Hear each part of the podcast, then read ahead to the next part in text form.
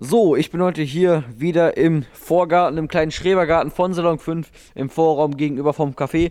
Und ich habe mir hier einen Gast heute dazu geholt, und zwar den lieben Marcel. Genau. Marcel, einmal kurz zu ihm. Äh, Marcel hat, äh, nicht hat, sondern arbeitet beim FabLab jetzt hier und das finde ich persönlich ein ganz spannendes Thema. Wir haben hier nämlich auch sehr viele 3D-Drucker und die kommen natürlich auch nicht von irgendwoher, sondern die sind irgendwie hier hingekommen. Und deswegen ist Marcel heute hier. Erzähl doch mal, was machst du so? Ja, erstmal Hallo von meiner Seite. Wie Lenny schon sagt, ich bin Marcel. Ähm, hatte auch letztes Jahr die Möglichkeit, im Salon 5 äh, tätig zu werden, das Ganze mit aufzubauen und ähm, komme eigentlich äh, von der Hochschule Ruhr West im Bottrop, ähm, Institut Informatik. Und dort haben wir 2012 das FabLab eröffnet. Äh, FabLab steht für Fabrikationslabor. Fabrikationslabor, so wusste ich das auch noch nicht. Aber warum Fabrikationslabor? Was macht man denn da so im FabLab? Ja, also die Idee ist, dass man ähm, Technik nicht nur aus der analogen Welt, sondern ganz speziell auch aus der digitalen Welt, ich sage immer, ohne analog gibt es kein digitales, ähm, dass man die zur Verfügung stellt für jedermann. Das heißt, äh, wir sagen immer, von 7 bis 70 ist bei uns jeder willkommen, sodass wir nicht nur für Studierende unsere Technik zur Verfügung stellen, wie du schon sagst, beispielsweise 3D-Drucker, ähm, gibt noch andere digitale Fertigungstechnologien, die wir anbieten ähm, so dass wir das äh, machen und äh, äh, der Leitspruch bedeutet einfach How to make almost anything. Ja. Also übersetzt. Äh, das almost ist in Klammern. Genau, also How to make everything heißt, wie man alles macht oder beziehungsweise äh, wie man fast alles machen kann. Und ähm, ich war ja selber auch schon im Fab Lab und äh, ihr habt da. Beim, beim offenen Abend warst du, glaube Genau, beim offenen Abend. Da habe ich angefangen vor, da war ich zwölf, das war vor zwei Jahren oder elf, irgendwie sowas. Und ähm, ich, nee, ich war sogar noch vorher da. Ich war, glaube ich, mit Anfang elf oder mit zehn äh, war ich da und habe da so einen Programmierworkshop ge, ge bekommen, gehalten bekommen. Und äh, das war echt richtig geil. Also auch ja. dieses Gebäude, ne, das ist ja riesig. Ja. Also und ähm, wir, haben ja, wir haben ja damals ja. angefangen an der Tannenstraße noch in der ehemaligen äh, Overberg Hauptschule. Mhm. Die Hochschule Ruhr West hat ja sogar davor noch im Berufskolleg angefangen, in ganz normalen Klassenzimmern. Da mhm. gab es das FabLab noch nicht. Äh, an der Tannenstraße gab es das schon, aber natürlich entsprechend klein. Dann am neuen Campus Lützowstraße haben wir das FabLab dann erst einmal so richtig einrichten können. Ähm, ja, mit zwei Etagen, quasi Technikum und äh, Laborbereich. Ähm, ja, und jetzt sind wir seit letztem Jahr tatsächlich auch von der Lützowstraße raus und ähm, sind nun auf Prosper 3 mhm. im äh, Gründungszentrum. Mhm. Ähm, hinter Beihof, BMW Felix, dieses äh, Gewerbegebiet, sage ich jetzt mal. Da ja. haben wir jetzt zwei Hallen bekommen, äh, die nebeneinander liegen. Einmal halt auch für den ähm, lauten und dreckigen Bereich, sage ich ja. mal. Da stehen unsere zerspanenden, formgebenden Maschinen oder auch die subtraktive Fertigung. Und ähm, nebenan ist dann quasi der Bereich, ähm, wo etwas leiser und sauberer gearbeitet wird, mhm. wo dann sowas wie Mikroskope stehen, 3D-Drucker ja. und so weiter. Ja, also FabLab, ihr seid ja umgezogen, da war ich auch schon. Auch ähm, jetzt fast doppelt oder dreifach so groß sogar, ne? Ja. Mit zwei Etagen, Riesenbalkon, richtig geil. Ja. Und ähm, was ich jetzt auch mitbekommen habe, ihr habt neue 3D-Drucker. Ich sag kurz einmal, was ein 3D-Drucker ist.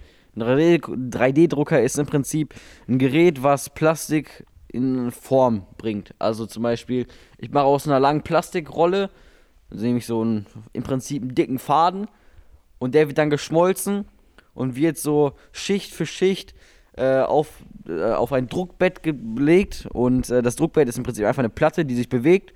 Und ähm, da macht dann der Drucker halt äh, Ebenen drauf und schichtet das so hoch. Also man kann sich das vorstellen, wie wenn man eine sehr große Torte backt mit über 300, 400 oder sogar Tausenden von Ebenen und macht daraus halt eine Form. Das ist äh, 3D-Drucken. Genau, äh, und Schicht für Schicht war schon das richtige genau. Stichwort. Ich habe ja gerade was von subtraktiver Fertigung äh, genannt, ja. erzählt, was dann in diesem lauten Bereich und dreckigen Bereich ist. Äh, 3D-Druck ist eben genau das Gegenteil, das ist der additive Fertigungstechnik. Ne? Genau, ja. Also da kommt immer eine Schicht äh, quasi auf Schicht auf Schicht, das nennt sich dann additiv. Mhm. Und äh, beim Fräsen jetzt beispielsweise, da nimmt man ja Schicht für Schicht ab. Das wäre ja. dann die subtraktive Fertigung. Ihr habt ja auch mein persönliches Lieblingsgerät oder beziehungsweise das Gerät, was ich am spannendsten finde, ist das Platinengerät, also womit ihr selber Platinen herstellen könnt.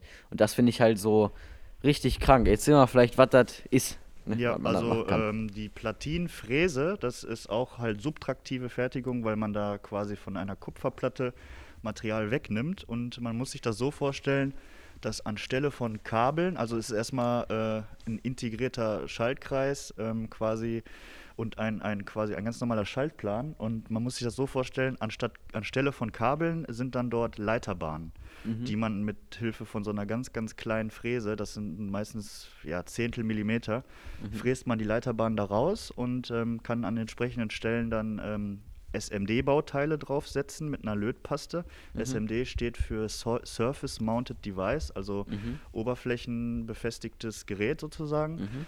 Früher gab es die sogenannte THT-Technik, das war Through-Hole Technology, also durchs Loch gesteckt. Das kennt man vielleicht, äh, diese Loch Lochrasterplatinen, wo man äh, Widerstände oder LEDs durchgesteckt hat äh, mit diesen Drahtbeinchen ne, ja. und ähm, von der anderen Seite festgelötet hat. Das äh, benutzt man heute bei uns nicht mehr. Wir nutzen äh, die SMD-Technik. Ähm, wo man dann mit Hilfe von einer Platinfräse, wie gesagt, die Leiterbahn erstellt, danach mhm. ähm, die Bauteile mit Lötpaste an entsprechenden Stellen befleckt mhm. und dann kommen die äh, SMD-Komponenten drauf. Und SMD hat einfach den Vorteil, dass das Ganze viel kleiner wird. Ne? Also es, ja. Wird ja auch, es wird ja auch immer kleiner.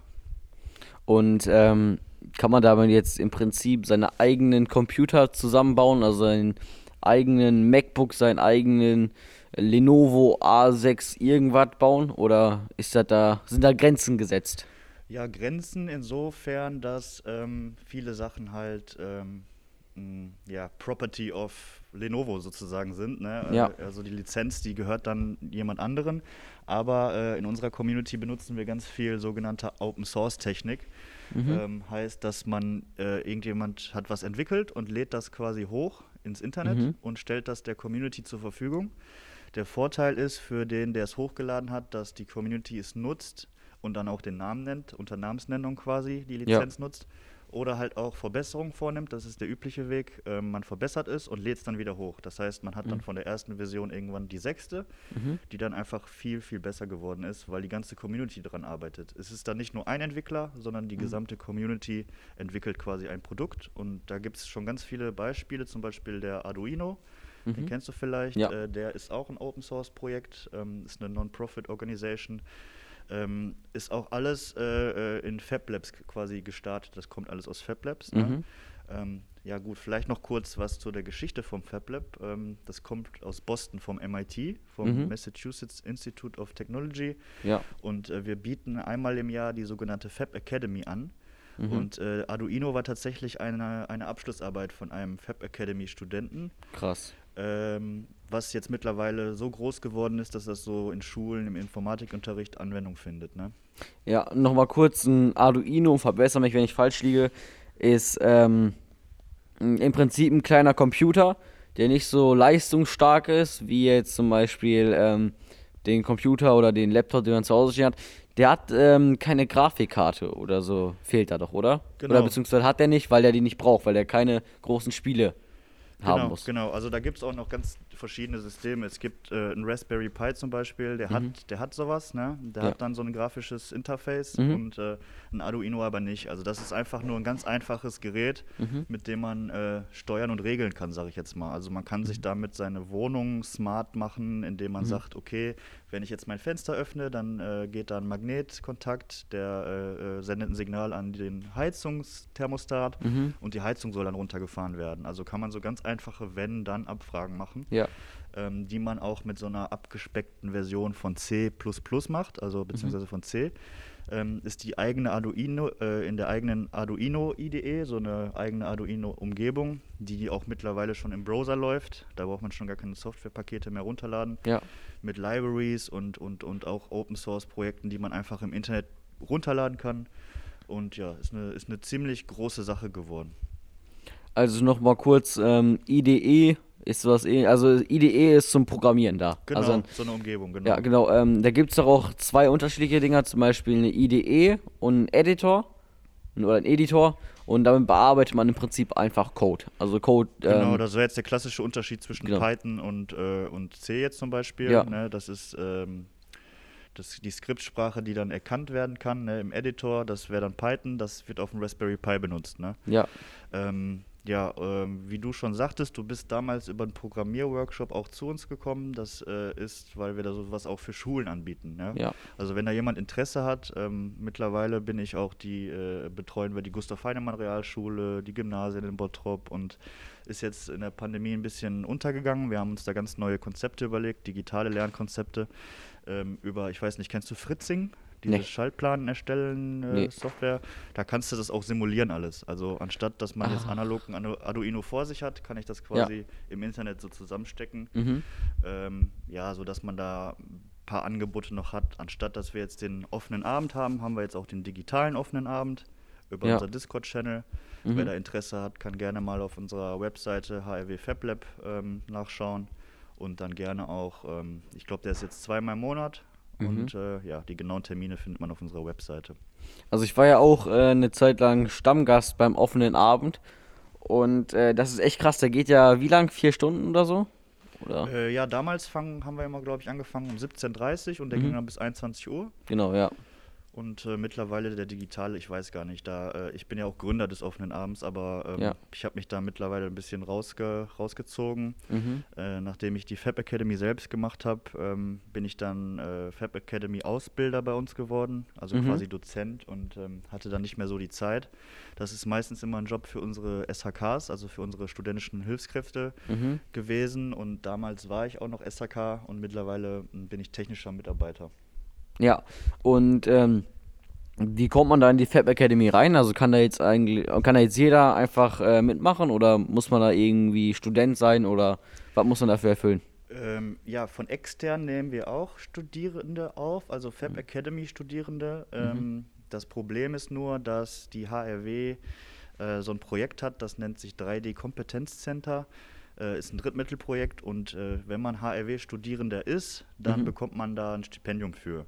Mhm. Wenn man externer ist, dann müsste man das selbst bezahlen. Und das mhm. ist, ist nicht billig, die Fab Academy. Also das ja. sind so 5000 Dollar, glaube ich. Ähm, nichtsdestotrotz hatten wir auch schon externe Schüler gehabt. Mhm. Und natürlich kann man sich dann auch vielleicht einschreiben, wenn man denn dann Hochschulreife hat und dann vielleicht, also wir hatten schon Schüler, die sich extra für die Fab Academy eingeschrieben haben, sozusagen. Ja. Und ähm, jetzt nochmal hier zurück zu den Geräten, da ist mir gerade eingefallen. Ähm, da gibt es ja auch so einen Lasercutter. Da war ich einmal dabei und ähm, da wollte jemand, ich glaube, so eine so ähnliches wie eine Acrylplatte lasern. Ähm, aber das ging dann irgendwie nicht oder konntet ihr nicht machen, weil ihr nicht wusstet, was das für ein Material ist, eins zu eins. Oder ihr wusstet nicht genau, ob das giftige Gase oder so abgibt.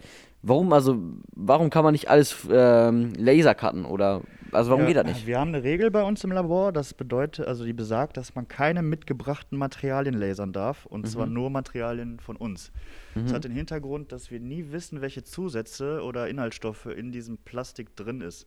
Ähm, mhm. Lasercutten ist ja eine thermische äh, Bearbeitung, das mhm. heißt, das Material wird ähm, mit Hitze wirklich verdampft mhm. und die Dämpfe, die dann da entstehen, das ist eigentlich so wirklich transdermaler Staub, ne, der geht, ist wirklich hautdurchgängig, mhm. ist eine sehr, sehr giftige Sache, deswegen sind da auch Absauganlagen und so weiter. Mhm. Äh, man muss sich da auch immer sehr, sehr sorgfältig die Hände waschen, nachdem man es benutzt hat. Und mhm. ja gut, im Labor ist sowieso Essen und Trinken verboten.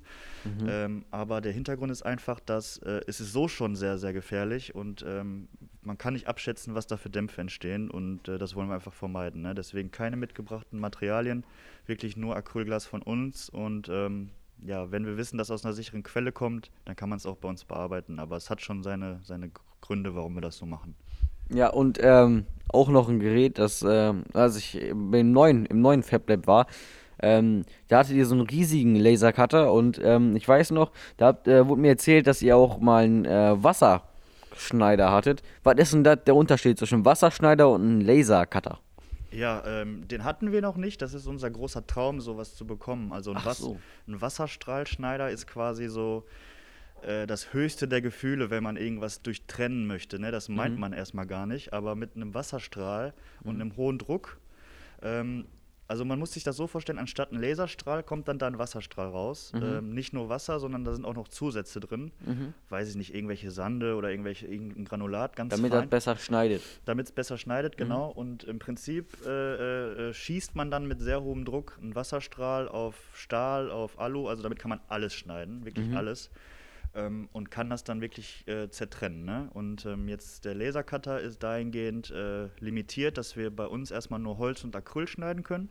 Mhm. Jetzt bald haben wir auch einen für Alu. Also mhm. noch einen dritten Lasercutter, einen kleinen, einen großen mhm. und dann noch einen für Stahl, äh, Alu und so weiter. Mhm. Und ein Wasserstrahlschneider ist dann das höchste der Gefühle, wenn man irgendwas zerschneiden will. Da könntest du beispielsweise ein ganzes Auto reinlegen und der wird das ganz ohne Probleme wie Butter durchschneiden. Ja. Und äh, ich sag mal, in unserer Maker-Community, in unserer FabLab-Community ist so der Traum, ist eine Maschine zu entwickeln, wo man den Kopf wechselt, den 3D-Druckkopf gegen einen Lasercutterkopf, ja. gegen einen Wasserstrahlschneiderkopf, dass man mhm. wirklich eine multifunktionale Maschine hat, mit der man wirklich dann How to make almost anything machen kann. Ja, also dann ohne, also mit einer eine Maschine für alles im Prinzip. Eine Maschine für alles, genau. Und wie weit seid ihr da? Funktioniert das? Oder ist das eher so noch in, noch in den Sternen? Steckt noch in den Kinderschuhen, aber mhm. das ist dann auch wieder Open Source. Das ist, äh, da steckt eine ganze Community hinter. Mhm. Man kann sich das immer anschauen, weil diese Open Source Projekte sind ja für jedermann einsehbar. Wenn ja. man einfach mal Fab Academy äh, googelt, dann kann man sich die Abschlussarbeiten der einzelnen Fab Labs anschauen. Mhm. Und äh, die sind jedes Jahr unter ein anderes Motto. Zum Beispiel Fab Labs äh, that makes machines oder mhm. Machines that makes Fab Labs. Mhm. Ähm, und da sind dann sehr, sehr viele interessante Arbeiten und Ansätze schon bei. Also da sind, es gibt schon Maschinen, die so sind, aber einen Wasserstrahlschneider habe ich da selbst noch nicht drin gesehen. Das ist so, das ist so wirklich noch in den Kinderschuhen. Ich würde sagen, mit den Worten beenden wir dann den Podcast. Mir hat sehr viel Spaß gemacht. Ich hoffe, ihr zu Hause habt auch was gelernt. Danke, dass du heute hier warst und ähm, ich würde sagen, wir sehen uns beim nächsten Mal. Viel Spaß euch. Danke euch. Ciao.